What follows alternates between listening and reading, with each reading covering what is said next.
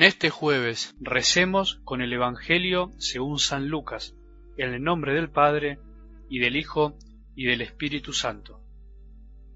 En ese momento se acercaron algunos fariseos que le dijeron, Aléjate de aquí, porque Herodes quiere matarte. Él les respondió, Vayan a decir a ese zorro, hoy y mañana expulso a los demonios y realizo curaciones, y al tercer día habré terminado. Pero debo seguir mi camino hoy, mañana y pasado, porque no puede ser que un profeta muera fuera de Jerusalén. Jerusalén, Jerusalén, que matas a los profetas y apedreas a los que te son enviados. ¿Cuántas veces quise reunir a tus hijos como la gallina reúne bajo sus alas a los pollitos, y tú no quisiste? Por eso a ustedes la casa les quedará vacía. Les aseguro que ya no me verán más hasta que llegue el día en que digan, bendito el que viene en nombre del Señor. Palabra del Señor.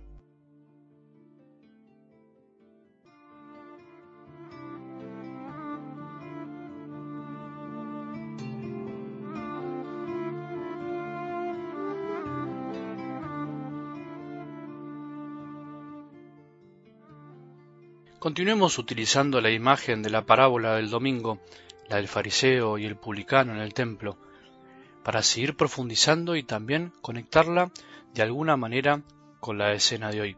Decíamos ayer que el publicano fue sincero con él mismo y por supuesto con Dios. Supo decir la verdad sobre sí mismo, venciendo todo prejuicio.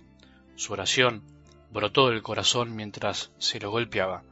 Y es así, una cosa lleva a la otra, la veracidad con nosotros mismos inevitablemente nos llevará a ser sinceros con Dios, porque Él habita en lo más íntimo de nosotros mismos, y hablar con lo más nuestro es finalmente hablar con Dios y al revés.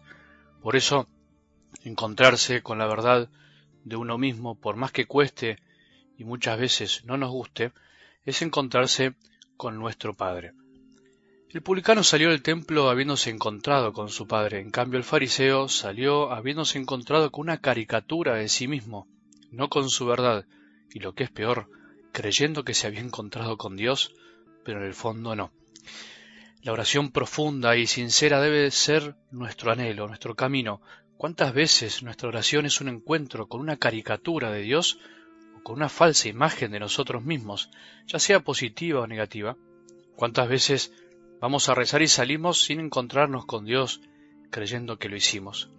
Es bueno vivir deseando ser sinceros, tenemos que buscar esa sinceridad, no ocultarnos de Él bajo nuestras miradas, bajo nuestros prejuicios, bajo nuestras tristezas o falsas alegrías. Solo el amor nos introduce en este camino, solo el amor libre nos abre a la confianza y abandono en un Dios que es Padre y lo sabe todo, pero lo sabe con amor y misericordia.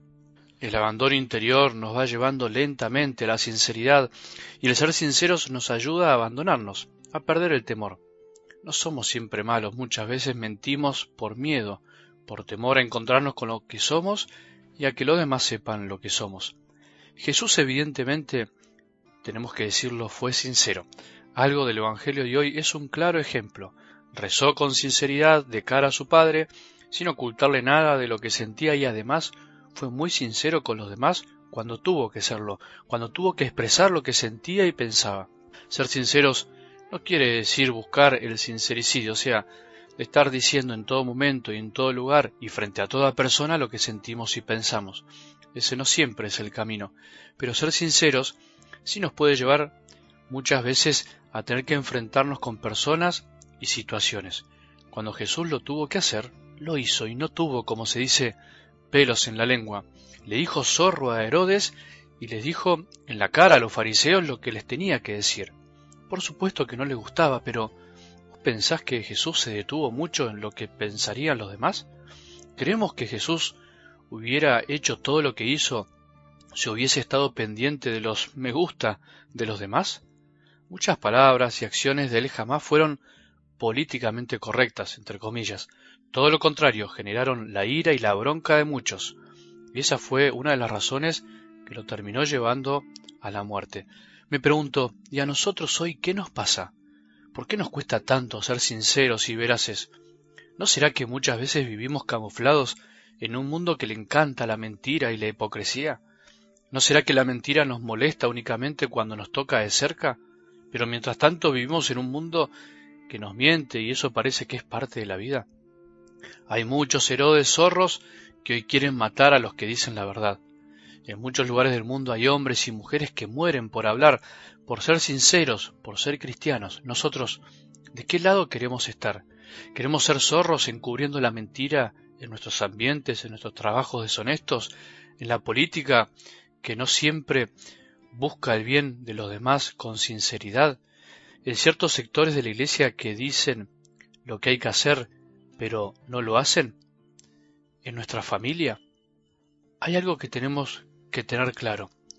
Si somos sinceros, tarde o temprano nos costará algo. La sinceridad no viene sin nada bajo el brazo. A Jesús le costó porque el mundo la odia, el mundo odia la sinceridad. A nosotros también nos va a costar y nos cuesta día a día. Una vez un amigo me contó algo que le pasó.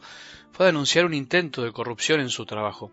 Fue decidido y fue recibido con mucho entusiasmo por su jefe. Él salió orgulloso de haber hecho el bien, lo que debía hacer, pero la alegría y la ilusión de pensar que la situación corrupta iba a cambiar duró lo que dura una estrella fugaz. ¿Sabes qué pasó? Nunca más lo llamaron para un trabajo en ese lugar. La sinceridad cuesta, pero da paz cuando se logra. ¿Vos crees que este amigo ahora está en la calle? ¿No puede mantener a su familia? No, nada de eso. Tiene otros trabajos porque Dios no nos abandona jamás cuando somos fieles. Se puede, se puede ser sinceros, se puede vivir en la verdad, se puede, solo se debe querer. Que tengamos un buen día y que la bendición de Dios, que es Padre misericordioso, Hijo y Espíritu Santo, descienda sobre nuestros corazones y permanezca para siempre.